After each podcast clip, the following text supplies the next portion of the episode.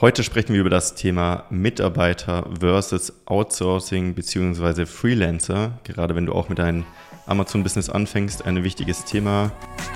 Herzlich willkommen zu AMZ Hackers Bestseller Show, dem etwas anderen Podcast zum Thema Amazon FBA und E-Commerce.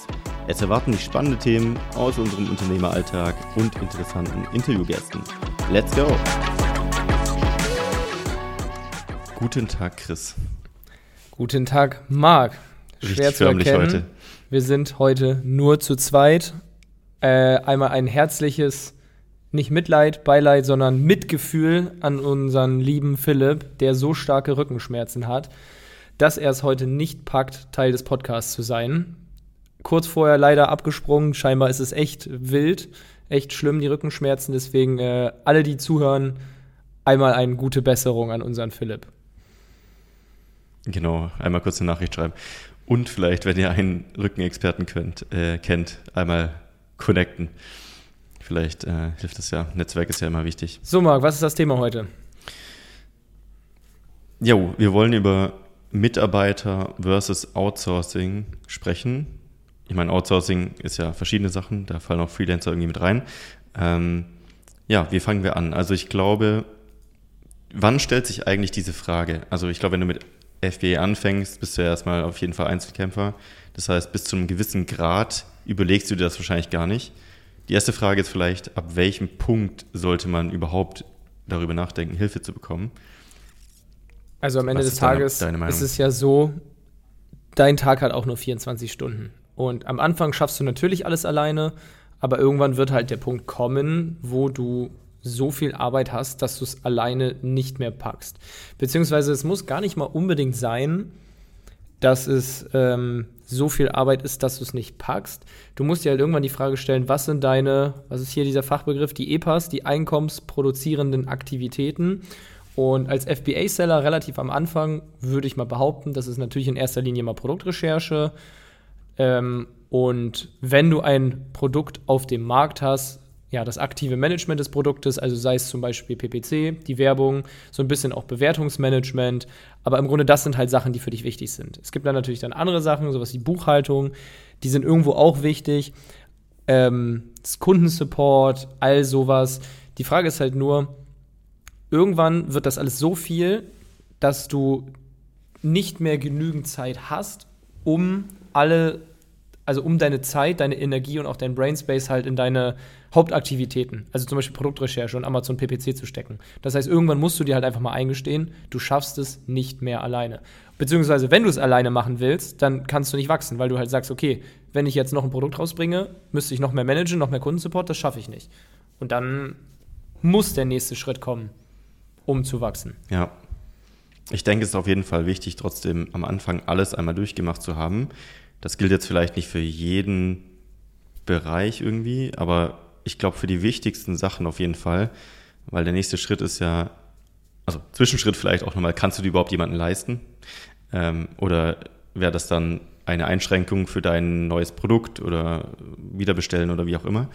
Äh, das ist natürlich die Grundvoraussetzung.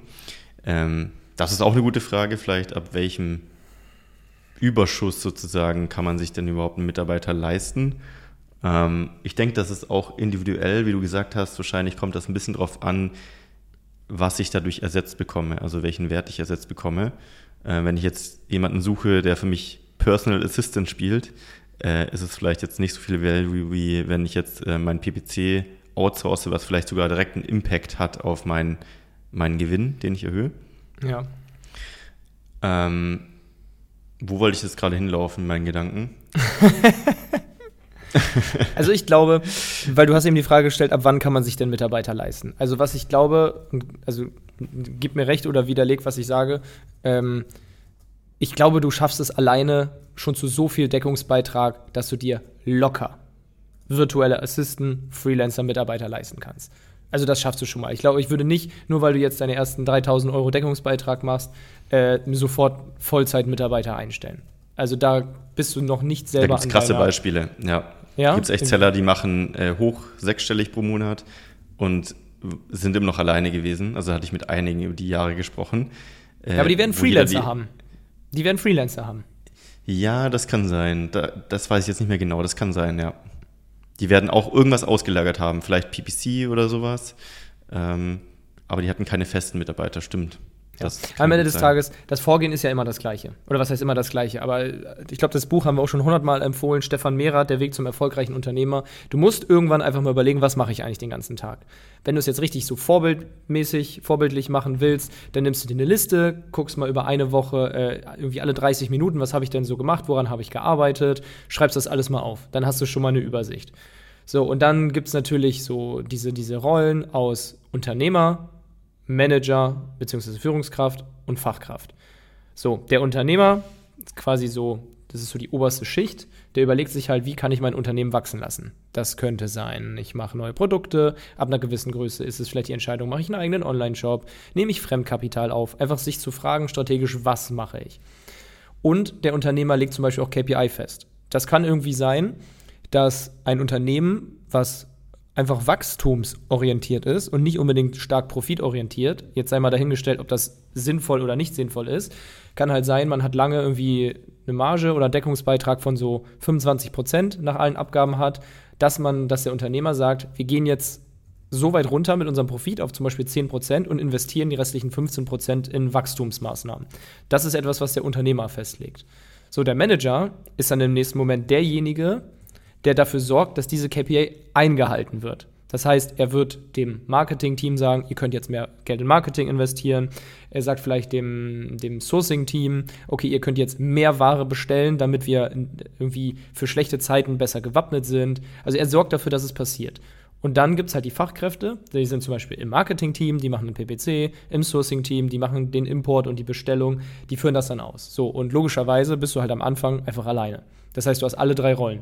Du bist ganz oben, du sagst äh, die strategische Entscheidung, jetzt schneller zu wachsen, dann führst du es aus und du sorgst auch gleichzeitig dafür, dass dein Ziel, deine KPIs eingehalten werden. So, und am Ende des Tages, der Wunschzustand ist natürlich, dass man quasi nur noch unternehmerisch arbeitet, also nur am Unternehmen und nicht im Unternehmen. Aber es geht halt am Anfang logischerweise nicht. Oh, heute ist mein Buzzword, glaube ich, logischerweise. Also, wenn ihr den Podcast hört, jedes Mal einen kurzen Trink, wenn ich logischerweise sage. ähm, Nein. So, die, die Aufgaben der Fachkraft. Das sind halt die, die man als erstes abgeben kann. Das kann sein PPC, das kann sein Buchhaltung, das kann sein virtuelle Assistenz. Ähm, es können verschiedene sein, Kundensupport, Bewertungsmanagement, all sowas kann das sein. Man muss halt dann gucken, erstmal, welche Aufgaben gibt es, die ich mache und welche kann ich dann abgeben. So, wenn du jetzt alle Fachkraft Aufgaben hast. Weil du wirst am Anfang in deinem Business bist du Unternehmer und Manager. Das wirst du auch relativ lange sein. Wirklich sehr, sehr lange. Bist du, das bist du eigentlich, bis du das erste C-Level, also die erste Führungsebene in deinem Unternehmen hast. Und dafür brauchst du wahrscheinlich schon 20, 30 Mitarbeiter, bevor da die ersten Teamleads entstehen. Ähm, so, und dann musst du aber diese Jobs oder diese Fachkraftaufgaben, da musst du auch nochmal differenzieren. Welche davon sind dringend, also zeitlich kritisch, müssen immer schnell gemacht werden und welche sind wichtig. Und du solltest halt in jedem Fall Sachen, die richtig wichtig sind, keine Ahnung, PPC, Produktrecherche, Sourcing, Cashflow-Planung, Liquiditätsplanung, die gibst du ganz sicher nicht als erstes ab, sondern Sachen wie zum Beispiel vorbereitende Buchhaltung und Kundensupport. Das ist sowas, das ist, es ist nicht unwichtig, aber es ist nicht unbedingt ein Wachstums- Thema oder es produziert vielleicht nur indirekt Einkommen. Natürlich, wenn du nur eine Sternebewertung hast, machst du weniger Umsatz, beziehungsweise wenn man es hinkriegt, nur fünf zu haben, bringt es auch Geld, aber quasi, es hat halt so einen, so einen, so einen indirekten Impact. So, und dann könnte halt, also das ist jetzt auch, kannst du ja gleich was zu sagen, mein Vorschlag wäre, so würde ich mir als FBA-Seller eine erste Person einstellen, die würde sich um Bewertungen kümmern, die würde schlechte Bewertungen versuchen zu kontaktieren, die würde Kundensupport-E-Mails beantworten und vorbereitende Buchhaltung machen. Weil das sind so die ersten Themen, die ich abgeben würde. Ja. Also was ich jetzt in den meisten Fällen gesehen habe, was FBA-Seller angeht, sind eigentlich so zwei Szenarien. Wie du gesagt hast, die meisten machen sehr lange alles irgendwie gemischt. Ähm, und der klassische Weg ist eigentlich dann dass die meisten erstmal den Dienstleister- oder Freelancer-Weg gehen. Das heißt, für die wichtigen Sachen, die auch ein Hebel sind, wie PPC zum Beispiel. Eigentlich PPC zum Beispiel ist eins der wirklich am häufigsten als erstes abgegebenen Dinge, ähm, weil es super viele gute Agenturen gibt, weil es einfach ist, das abzugeben. Und ein Aspekt noch, ähm, oft ist es ja auch so, Natürlich glaubt man am Anfang, man kann alles selbst am besten, aber oft ist es auch so, dass die Experten einen viel besseren Job machen als du. Und gerade im heutigen Space auf Amazon kommt ja jede Woche ein PPC-Update raus zum Beispiel, ist es auch sinnvoll, das abzugeben und den Mindspace dafür zu bekommen. Das heißt, der klassische Weg ist erstmal so Dienstleister, Freelancer, solche Sachen abzugeben. Ähm, und dann sehe ich eigentlich meistens so zwei verschiedene Szenarien. Szenario 1 ist, ich suche mir einen ersten Mitarbeiter, der mein Tagesgeschäft übernimmt. Also solche Sachen, wie du gerade gesagt hast, Dinge, mhm. die erstmal wenig Impact haben, aber leicht abzugeben sind, die man auch leicht beibringen kann, sage ich mal. Zum Beispiel über ein paar Anleitungsvideos, ein gut geführtes Asana-Board für den Mitarbeiter etc. Ähm, das ist das eine und dann hat der ja, FBA-Seller oder Unternehmer in dem Fall wieder mehr Platz für die wichtigen Sachen. Oder tatsächlich der andere Weg, aber das ist eher bei den schon sehr fortgeschrittenen, die vielleicht sogar schon ein, zwei Mitarbeiter haben. Ähm, aber ich habe es auch schon als erstes gesehen, die einfach direkt einen Art Geschäftsführer suchen, der praktisch wirklich dieses Business übernimmt und du noch die Unternehmerrolle einnimmst, wie du es vorher beschrieben hast. Ja. Ich denke, dieser Schritt ist quasi erstens viel, viel schwerer. Ja, viel, viel schwerer, jemanden zu finden, der das direkt wirklich gut übernimmt. Da musst du entweder ein sehr, sehr gut, guter und erfahrener Unternehmer sein, der sehr gute Prozesse hat, jemanden so da reinzubringen. Oder du findest einen wirklich sehr guten Geschäftsführer, der sich schon Erfahrung gesammelt hat in so einem Bereich. Ähm, das sind so die, die zwei Wege, die ich oft sehe. Ähm, ich denke, der klassische Weg ist aber erstmal, sich einen ersten Mitarbeiter zu holen, so ein bisschen die Füße nass zu machen. Ja, ich glaube, manchmal sind es gar nicht zwei Wege. Ich will noch kurz einen Schritt zurück machen, weil ich will das, was du über PPC gesagt hast, noch mal so ein bisschen challengen. Du hast gesagt, äh, man kann, und das stimmt auch, so etwas Kompliziertes rausgeben und dann einen Hebel haben. Ich glaube aber, also erstmal, das hast du schon ganz am Anfang gesagt, man sollte PPC, also Werbung auf Amazon, zumindest mal so weit verstehen, dass man die Arbeit einer Agentur auch ein bisschen beurteilen kann. Nicht, dass sie da jetzt kompletten Mist machen und man denkt, das ist jetzt super. Es ist natürlich immer bei Agentur ist so ein Thema. Natürlich, wenn man wenige Produkte hat, ist es vielleicht nicht so teuer und wird dann mit, je mehr Asins man hat, desto teurer wird auch die Dienstleistung. Aber ganz am Anfang sehe ich zum Beispiel auch so einen Hebel da drin. Ich würde mich halt auf den Arsch setzen und mich einmal richtig in PPC einarbeiten und das lernen. Und zwar auch richtig intensiv lernen, weil diese 1000 Euro oder 2000 Euro, keine Ahnung, 1000 Euro, die ich für die Agentur bezahle, die kann ich zusätzlich ausgeben via PPC, um meine Produkte nach oben zu pushen. Also ich kann einfach 1000 Euro mehr ausgeben, die ich sonst an die Agentur gebe. Also ich bin durch eine Agentur halt auch direkt unprofitabler. Das wäre jetzt mein Ansatz. Also wenn man wenn man es überhaupt nicht hinkriegt mit PPC und vielleicht überhaupt nicht zahlenaffin ist, da auch einfach gar keinen Bock drauf hat und vielleicht genug Geld hat, okay, kann man es machen. Aber ich glaube, gerade wenn man so am Anfang ist, wenn es Geld knapp ist, also am Anfang, das Geld ist knapp, aber nicht die Zeit. Deswegen, du nimm die Zeit und lern PPC. Wenn irgendwann Geld genug da ist, aber Zeit nicht mehr, source es gerne aus und vielleicht holt dann die PPC-Agentur auch nochmal 10, 20, 30 Prozent mehr raus. Aber trotzdem glaube ich, dass am Anfang sollte man sich hinsetzen, das selber lernen und dann kann man Geld sparen, beziehungsweise die Gebühren der Agentur investieren in das Produkt, damit man da ein besseres Ranking aufbaut. Mhm. Ich denke, also wie du es beschrieben hast, es macht hundertprozentig Sinn, erstmal sich selbst komplett einzulernen, das selbst zu machen, bis zu einem 80% Level auf jeden Fall. Ähm, die Frage ist ja auch, wann ist der Hebel wirklich da? Weil eine Agentur, eine sehr gute Agentur, wird diese letzten 20% rausholen, die du nicht rausholen kannst.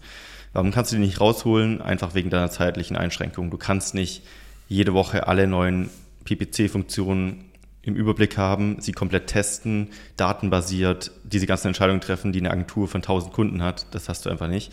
Ähm, das heißt, eine sehr gute Agentur wird diese 20 Prozent rausholen können.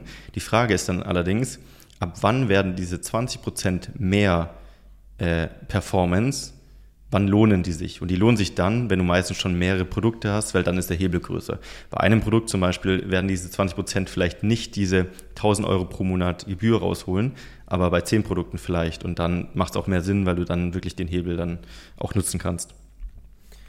Ja, bin ich bei dir. Und was du jetzt danach gesagt hast mit den zwei Szenarien, ähm, ich glaube, das kann, das, aus, aus beiden Szenarien kann ein Szenario werden, weil ähm, ich glaube zum Beispiel bei Philipp war das nämlich auch so. Als Philipp das erste Teammitglied eingestellt hat, hat die Person auch begonnen, so mit Kundensupport, mit vor, vorbereitender Buchhaltung. Und als sie das dann drauf hatte, hat sie die nächsten Sachen gelernt. Importkalkulation, Herstellerkontakt etc. Und hat dann weitere Aufgaben übernommen. Wenn man eine Person einstellt. Also ich glaube einfach, es ist so, man kann natürlich anfangen, ich stelle jetzt eine Person ein, die wird für immer bei mir nur Kundensupport machen und die ist darin die beste. Ich glaube einfach so, der normale Werdegang von einem Unternehmen ist einfach, dein, deine ersten Teammitglieder werden andere sein, also Teammitglied Nummer 1 wird ein ganz anderes sein als Teammitglied Nummer 15.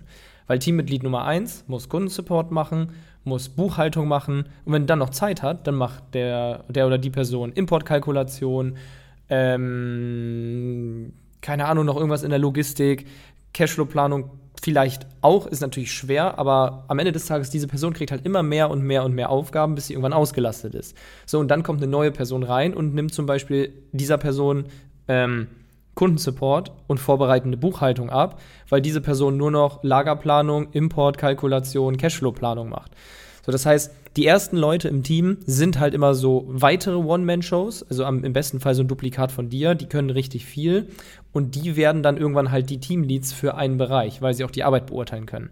Ich glaube, das wäre verdammt schwer, wenn du wirklich anfängst mit einer Person, die wirklich nur einen winzigen Teilbereich macht, weil das wäre fast schon, das wäre auch ineffizient, weil du stellst eine Person ein für Kundensupport, eine Person ein für ähm, vorbereitende Buchhaltung und eine für Lagerplanung. Dann hast du drei Personen und drei Personen, beziehungsweise mit dir sind schon vier, das sind schon 16 Kommunikationswege, weil das immer exponentiell ist.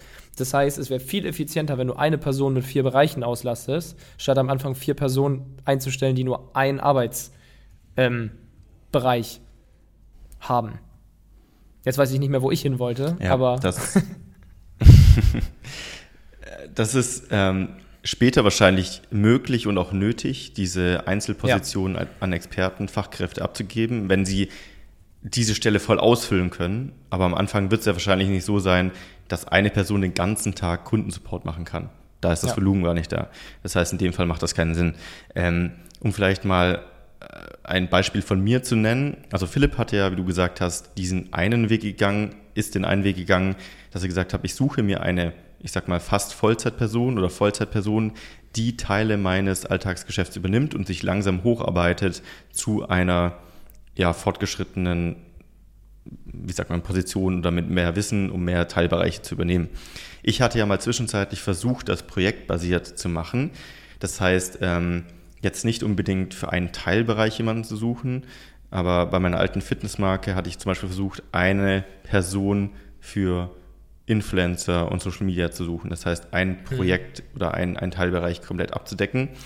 Muss ich aber auch sagen, das war schwierig, weil ähm, das meistens Werkstudenten waren. Das heißt, mhm. man muss sich auch genau überlegen, wen stelle ich ein, in was für einem Szenario und Setup. Weil jemand, der Vollzeit bitte anfängt, der braucht vielleicht länger, um sich da reinzuarbeiten und diese ganzen Teilbereiche zu übernehmen, weil er vielleicht noch kein Vorwissen hat, wohingegen vielleicht der Werkstudent speziell im Bereich äh, Influencer oder wie auch immer schon Vorerfahrung hatte, deswegen hast du den eingestellt oder ich in dem Fall.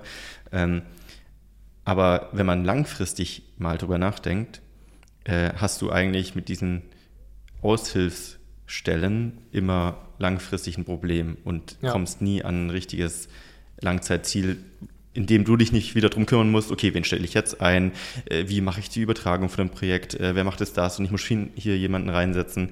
Das hast du halt nicht, wenn du jemanden Vollzeit einstellst.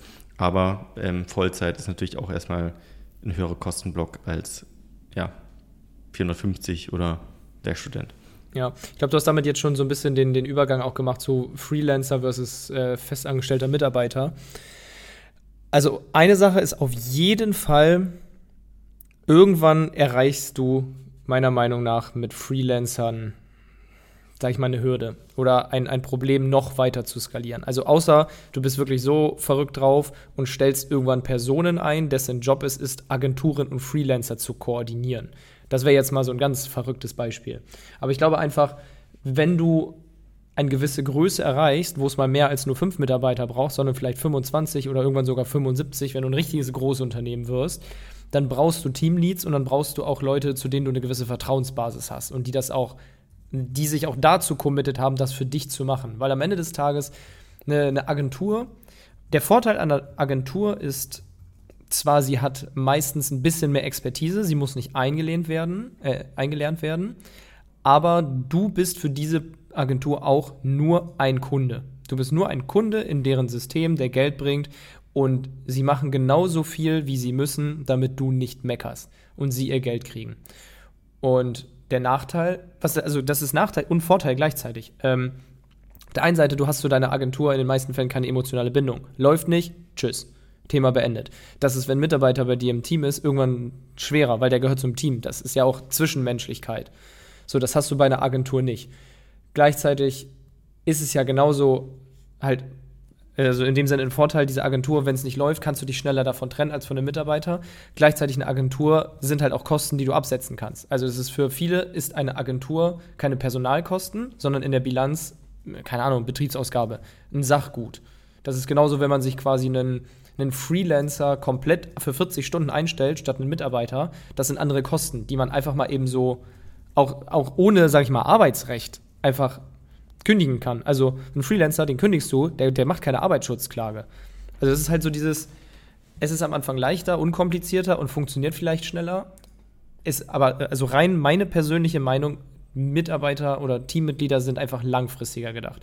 Wenn dein Ziel ist, du machst in zwei Jahren Exit, okay, mach das über Agenturen oder vier, fünf Jahren Exit, wenn dein Ziel ist aber in den nächsten 10 bis 20 Jahren eine große Marke aufzubauen, ein großes Team aufzubauen, so im äh, Beispiel Snox, das würde für immer nicht mit, äh, mit Freelancern funktionieren. Johannes hat ja auch gesagt, stellt euch eine Agentur ein, um Sachen zu testen, TikTok-Ads, und wenn es funktioniert, holt euch wen ins Team, damit der, Long-Term funktioniert. Wie würdest du es denn machen?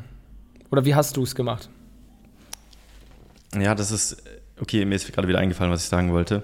Ähm, ich habe es so gemacht, tatsächlich, ich habe alle Wege getestet, ähm, außer jemanden Vollzeit einzustellen. Ähm, und ich würde, glaube ich, dazu tendieren, das stückweise zu machen, wie du es gerade gesagt hast. Ähm, man kann verschiedene Sachen auf eine Art testen und dann überlegen, wie macht es langfristig am meisten Sinn und ist das die Richtung, in die ich gehen möchte und ist das ein Hebel für mich? Ähm, und dann kann man es praktisch so umsetzen.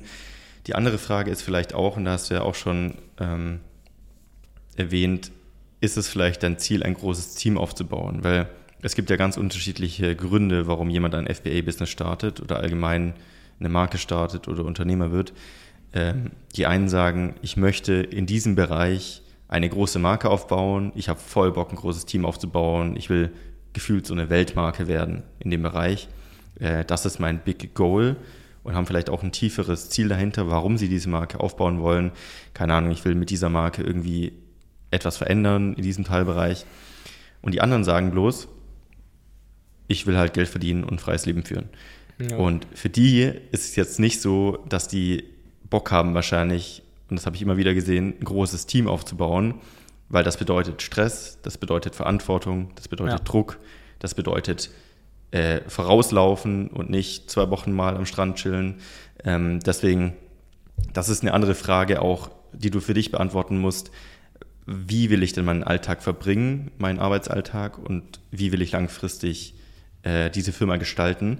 Und deswegen, wenn du jetzt sagst, ich möchte eher so den Freiheitslifestyle leben, dann kann vielleicht sogar ein Freelancer eine gute Option sein. Der macht vielleicht nur 80 Prozent gute Arbeit wie ein Vollzeitangestellter äh, in diesem Bereich aber gibt dir mehr Flexibilität. Das sollte man vielleicht auch nicht vergessen.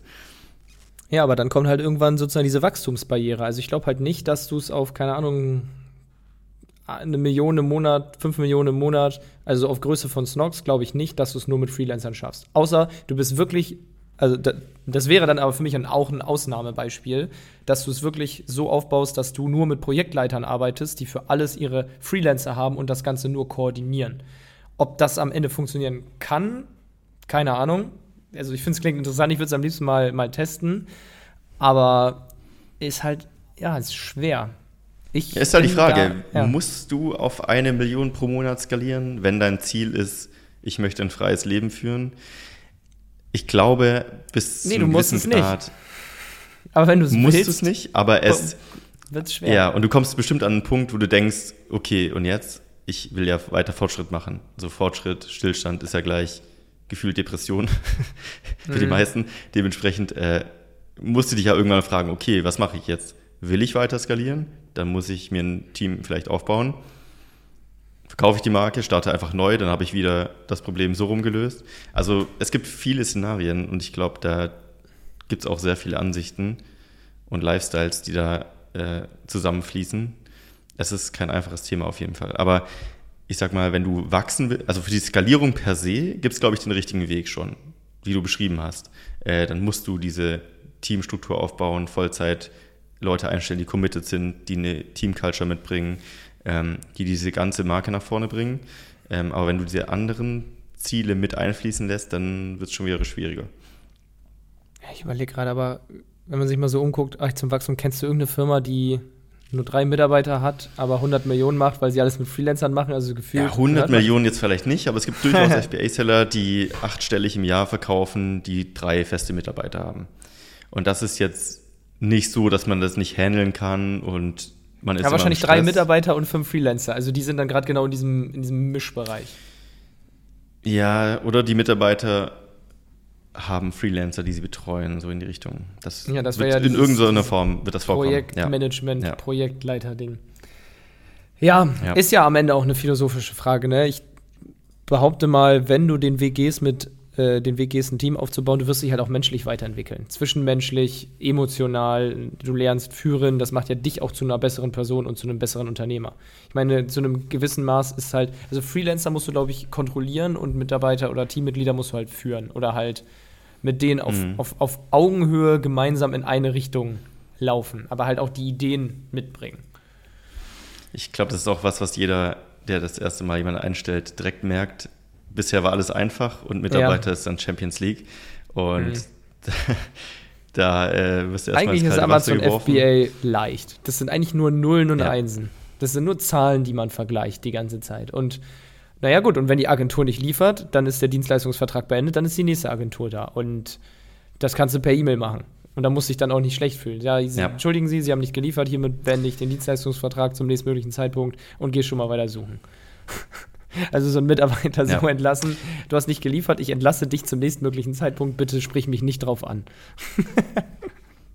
ja, ich, ich sage immer, so FBA ist so zur Hälfte Mathematik und zur Hälfte Kunst, weil du hast sehr viele Daten, aber gleichzeitig mhm. musst du auch verstehen, psychologisch, marketingtechnisch, wie wirken Bilder, äh, wie spreche ich die Zielgruppe an, äh, welches Produkt äh, ist nachgefragt und welches nicht und wie kommt es an. Ich glaube, bei Mitarbeiter ist es 20% Daten und 80% Kunst, weil du da mhm. dieses Zwischenmenschliche noch viel krasser hast. Und du kannst natürlich sagen, 20% datenbasiert, dieser Mitarbeiter hat diese Performance, aber auch diese Performance hängt einfach in vielen Fällen von dir ab, wie du sie führst, wie du die Stelle geschaltet hast, wie, das, wie die Arbeitsumgebung ist. Es ist echt.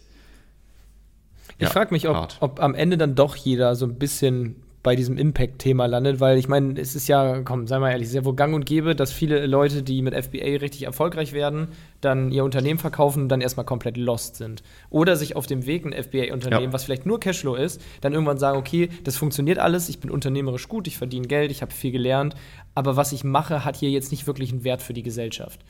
So, und dann halt entweder sagen, okay, Ich glaube, ich habe auch keinen kennengelernt, der das nicht gesagt hat. Ja, und also die, die, die einen fangen dann an, äh, in ganz wilde spirituelle Richtungen abzudriften, was deren gutes Recht ist. Also ich sage weder, dass es gut noch schlecht ist, es ist einfach nur dann anders als das, was sie vorher gemacht haben. Und manche sagen dann halt, okay, ich, ich kann halt online handeln und jetzt mache ich nicht Cashflow, sondern eine Marke, mit der ich etwas wirklich, also klar, du musst immer ein Produkt verbessern, um erfolgreich zu sein, aber da mal richtig was mit Bedeutung aufzubauen, wo du Menschen auch mit zu zum Besseren bewegst. Keine Ahnung. Fitnessausrüstung, wie bei dir, dass du die Leute dazu bringst, CrossFit ernster zu nehmen und einen besseren Körper zu haben. Das hat dann schon wieder einen Impact. Und dann bist du irgendwann dann vielleicht doch bei dem Thema, dass du sagst, ich will auch äh, die Leute in meinem Team mitnehmen, dass die ein besseres Selbst werden können und sich weiterentwickeln, sowohl, sowohl finanziell als auch in ihren Fähigkeiten, als auch in der Verantwortung irgendwann. Also deswegen ist halt die Frage, gibt, also bestimmt, es gibt immer Leute, die bleiben dann für immer so ein absoluter Freigeist. Ich glaube, es sind aber weniger, die diesen kompletten Freigeistweg für den Rest ihres Lebens gehen, sondern irgendwann, keine Ahnung, sich setteln, Frau, Hund, Kinder, Haus, Büro und dann sitzt man da alleine und hat vielleicht doch Bock, sich so ein soziales Umfeld auch auf der Arbeit zu schaffen. Weil am Ende auch Erfolge machen halt mehr Spaß, wenn man sie teilt. Ja, ich glaube, das eine ist, man entwickelt sich einfach weiter. Das, was du jetzt als cool empfindest und passend für dich, kann sich ja auch in zehn Jahren ändern. Ähm, und das andere ist, genau, du musst halt dein Why dahinter finden. Und für manche ist das Why auch, ich liebe es, E-Commerce-Unternehmen zu skalieren, wieder also aufzubauen und zu verkaufen zum Beispiel. Also wirklich dieser unternehmerische Prozess und dieses Spiel, wieder ein neues Level hoch, okay, ja. fertig, wieder ein neues Level hoch. Das, manche finden das voll geil.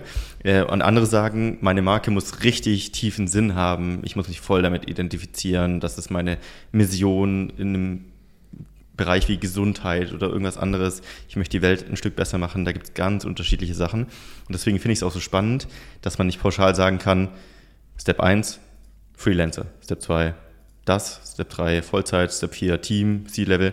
Das ist alles so ein bisschen auch ausgelegt auf deine Ziele und was du machen willst. Doch, ich sage, es gibt einen ähm. Schritt, der immer der erste ist. Und zwar gesteh dir ein, dass deine Zeit endlich ist, dass du nur 24 Stunden am Tag hast und das einfach ja. irgendwann nicht mehr reicht. Egal an wen du es abgibst, wenn du es nicht machst, dann wirst du stagnieren. Weil das ist einfach, jeder von uns hat gleich viel Zeit. Und du brauchst irgendwann mehr Menschen. Egal, ob es ein Freelancer ist, Festangestellter, egal was der macht. Ähm, also, das ist für mich schon Schritt eins. Sich halt irgendwann einzugestehen, ich packe das alleine nicht mehr. Aber vielleicht auch Deswegen nicht. spricht man ja auch von diesem goldenen äh, Hamsterrad, was du dir erschaffst. Ja, stimmt. Ja, also ich habe gerade überlegt, ob das geht. Also ich, ich glaube, du kannst komplett alleine, kannst du nie nur noch unternehmerisch arbeiten. Weil irgendwer muss es ja managen. Und wenn es nicht du bist, der managt und ausführt, dann ist es wer anders. Also okay, du, sagen wir mal so, du hast alle Fachkraftaufgaben an Agenturen abgegeben. Und du bist nur noch Unternehmer. Dann würden die ja wie ein Hühnerhaufen arbeiten. Und keiner wird kontrollieren, was sie machen. Das heißt, du bist nicht mehr nur Unternehmer, sondern auch Manager. Das heißt, wenn du wirklich, wirklich nur noch unternehmerisch am Unternehmen arbeiten möchtest, dann brauchst du mindestens mal einen Manager. Und das ist dieser Weg, den du gesagt hast, diesen Geschäftsführer direkt einzustellen. Der Begriff ist natürlich ein bisschen weit hergeholt. Bis er in der Lage ist, das Geschäft zu führen, wird es mal ein, zwei Jahre dauern. Aber eine erste Person, die so ein bisschen das Abbild von einem selbst werden soll. Ja, eigentlich versuchst du dich am Anfang zu klonen, diese Person genauso auszubilden wie dich in den Bereichen. Und aber am Ende ja, musst du ja trotzdem den Wert auch wieder reinbringen und unternehmerisch das ganze Denken. Ja, es ist nicht easy. Aber übrigens, äh, äh, wenn wir schon dabei sind, also wenn du ähm, jemanden einlernen möchtest, da haben wir bei MSECAS auch eine Lösung. Äh, in Stimmt. den höheren Accounts kann man nämlich einen Mitarbeiter einlernen durch unseren Videokurs. Das heißt, dieser Mitarbeiter kann genau das gleiche durchlaufen, was äh, bei uns die Anfänger praktisch durchlaufen. So eine komplette Grundausbildung von Amazon FBA, sage ich mal, ähm, um alles zu verstehen. Das heißt, das ist auch ein Faktor. Also man muss sich auch genau überlegen, wie bilde ich denn diesen Mitarbeiter aus? Weil ich glaube, die meisten kennen das, die mal Mitarbeiter eingestellt haben. Man denkt am Anfang, geil, dann habe ich ja mehr Zeit. Aber in den ersten zwei Monaten hast du eigentlich noch weniger Zeit, weil du musst dich um ja. diese Person kümmern, du musst sie einlernen, du Und musst sie kontrollieren, du musst Prozesse aufbauen. Voll, ja. Und am Ende des Tages ist ja auch bei dem, was du gerade gesagt hast, die Lösung in Anführungszeichen, dass du dir ein eigenes E-Learning-Portal aufbaust und da 300 Videos abfilmst. Du kannst aber auch, wenn du bei uns Mitglied bist, äh, einen Mitarbeiterzugang beantragen. Dann kann dein Mitarbeiter einfach die Videos bei uns gucken. Also genau die Ausbildung, die du gesagt hast gerade. Ja, und äh, Anton von Space Codes sagt ja immer, nichts ist so teuer wie ein falscher Hire. Ja. Also eine falsche Einstellung. Ähm, und das kann, kann man auf jeden Fall nachvollziehen. Man sollte aber auch nicht zu früh einstellen. Hat. Also ich finde, den Fehler kann man genauso machen, weil wenn man, äh, sag ich mal, den Deckungsbeitrag, den man hat, wenn man sofort sagt, oh, ich habe 3000 Euro Deckungsbeitrag, ich stelle jetzt wen für 20 oder 30 Stunden ein, weil nicht vergessen, jetzt halt auch noch Sozialversicherung, also brutto ist für den Mitarbeiter weniger und für euch mehr, äh, liebes Deutschland. Ähm, also man soll am Anfang schon mal auch wirklich die Hacken in Teer hauen. Also nur weil man jetzt statt acht Stunden, neun Stunden arbeitet, heißt es nicht, oh, ich bin jetzt 40 Stunden am Arbeiten, jetzt brauche ich aber noch wen. Sondern wirklich, wenn man das Gefühl hat, dass man es echt nicht mehr handeln kann, weil sonst erstmal selber hinsetzen und Vollgas geben, bis man irgendwann sagt, okay, wenn ich mir jetzt jemanden einstelle für, ich bleibe jetzt bei meinem Beispiel, Kundensupport, Bewertungsmanagement, äh, vorbereitende Buchhaltung und vielleicht ein paar weitere äh, FBA-Tagesgeschäft-Themen, kann ich jetzt nicht so genau, noch weitere Sachen fallen mir gerade nicht ein. Wenn man sagt, wenn die Sachen mir abge, abgenommen werden, abge wie heißt das auf Deutsch? Die Sprache verlernt.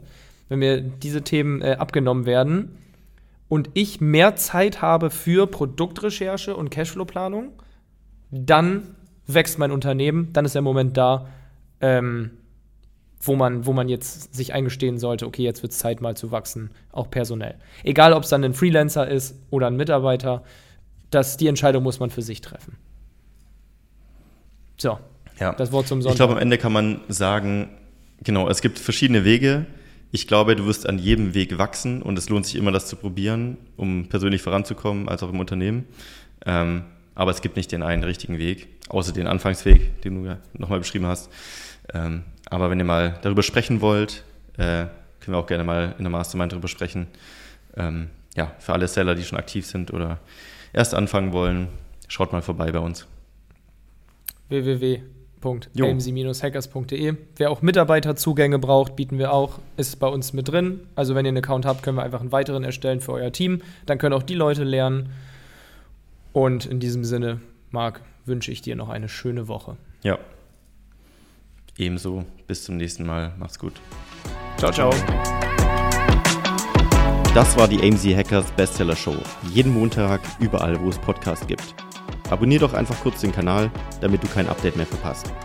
Wenn du auch zur AMZ Hackers Community gehören möchtest, dann besuch uns doch mal auf unserer Webseite unter amz-hackers.de und trag dich ganz unverbindlich auf unsere Warteliste ein. Ciao und bis nächste Woche.